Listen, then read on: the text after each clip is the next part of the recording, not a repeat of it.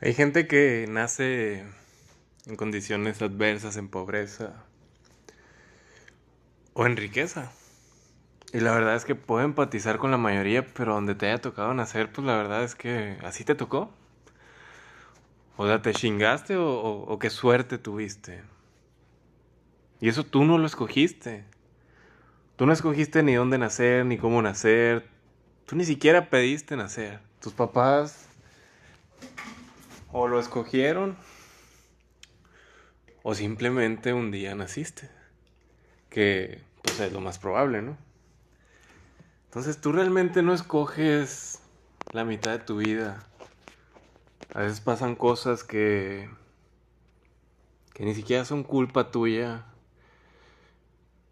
pero aunque no te guste, a ti te va a tocar responsabilizarte. Si a ti te tocó nacer en pobreza, en un lugar donde no te gusta, donde no querías, donde hay deficiencias, problemas, a lo mejor de niño te golpeaban, a lo mejor viste problemas familiares de tu papá era alcohólico, le golpeaba a tu mamá, le gritaba, lo que sea. Al final pues tristemente tú eres el que se tiene que responsabilizar para salir adelante. No importa que otros tengan la culpa, a ti te va a tocar esa chamba, no hay de otra. Y esto lo platico porque a todos nos han pasado cosas. Todos vivimos en un, en un mundo, en un país donde no controlamos ciertas cosas, donde siempre hay entropía, no controlas lo que te da el universo, lo que te da la naturaleza, no puedes predecir muchas cosas. Y hoy voy a poner una reflexión de varias personas. Una es mía. Hace dos fines de semana alguien se pasó un semáforo en rojo, impactó un carro. Y ahí se entiende que alguien tiene la, la responsabilidad de la culpa. Y por ese acto, las dos personas son detenidas, se quedan sin carro, se los llevan al corralón, se tiene que pagar ese proceso, se tiene que meter una demanda, te quedas sin carro porque ya se va al taller para que el seguro cubra, etcétera, ¿no? Y uno es el responsable, pero pues al final al otro le toca pues responsabilizarse, no, no hay de otra, así son las leyes, así es la vida y te chingas y punto. Entonces te puedes frustrar y te frustras, la verdad, y te enojas y, y te cambia el estado de ánimo y te cambia el día y te cambia muchas cosas. Pero, pues tristemente tú te tienes que responsabilizar.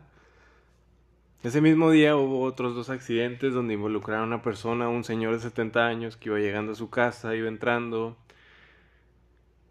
y una moto se impacta con él. Increíblemente el de la moto, pues obviamente como se estrelló, eh, se abrió un pedazo de la frente, de la cabeza. Y al que se llevan preso es el señor de 70 años. Increíblemente, así son las leyes en este país.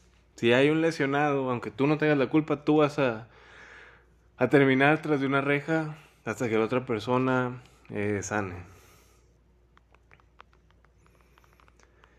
Y es injusto y te puedes enojar lo que tú quieras, pero pues así es el sistema, así son las leyes y, y te chingas, así de, de... Así como se escucha, te chingas. Ese mismo día me tocó conocer como compañeros de celda una persona con un con una personalidad increíble con una vibra muy interesante, una persona interesante de hecho, una persona letrada, estudiada, empresario, alguien que hace las cosas bien en su día a día, le ha costado lo que tiene y lleva una vida bien. Lleva una vida bien porque él eligió así y se ha responsabilizado de hacer esa vida que quiere. Pero por suertes del destino, Igual, va circulando por X calle, el semáforo se pone en rojo, se detiene, y atrás de él viene una moto a 100 kilómetros por hora, no sé cuánto venía, y se impacta con él. El de la moto se mete hasta la cabina. La persona eh, al ser buena persona, trata de darle atención rápida al de la moto, aunque pues la culpa haya sido el otro. Pero algunos tienen esta parte humana todavía. Le da atención, le llama a la ambulancia, le llama a la policía, le trae agua, le trae lo que se ocupe. Llega a tránsito y se lo llevan a él. Increíble otra vez. Las leyes en México están están de cabeza. Hay una cuestión que es prisión preventiva hasta que no se determine si hay un delito. O prisión preventiva si hay un lesionado aunque tú no tengas la culpa. O presuntos culpables. 50% de las cárceles están llenas de presuntos culpables que llevan un un sistema penitenciario muy deficiente, que llevan un expediente abierto por años que no se resuelve.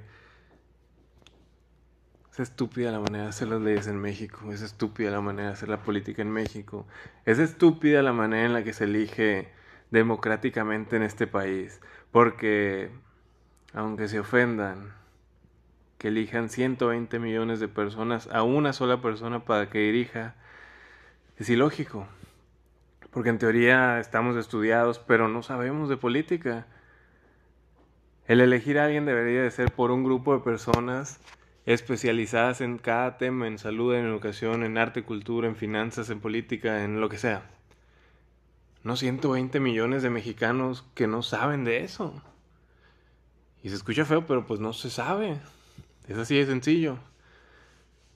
Hay sistemas políticos que funcionan muy bien de esta manera. Tenemos el sistema de Canadá, que un parlamento, que es un grupo de personas especializados, eligen a un primer ministro y que si en dos años no funciona, lo quitan. Aquí en México no. Aquí en México se elige por un color, por un partido, por una ideología, ni siquiera por una persona a veces. Ahora sí se eligió por una persona, por el capricho de alguien que tuvo 12 años de trabajo, de estar fregando, de que quería llegar ahí. Y hoy llega y tiene cuatro años y sigue culpando a los detrás. Y los mexicanos le siguen aplaudiendo a él. Entonces, México es como un niño chiquito que nunca ha entendido cómo se juega el juego de la política, que se queda callado y que no se responsabiliza, que siempre está en la víctima. A lo mejor este podcast lo escuchan 10 personas nomás, o 20, o una, no sé, me da igual. Así como cuando escribo algo, o cuando hay un tema, el hacer esto es para mí. Es a lo mejor sacar mi frustración. Y si alguien lo quiere escuchar, le sirve, pues qué chingón. Si no, la verdad me da igual. Hace mucho me dio igual quién lo escucha o no. Pero si alguien quiere aprender de cabeza ajena y lo escucha, le puede servir con todo cariño, son mis cinco minutos de lucidez.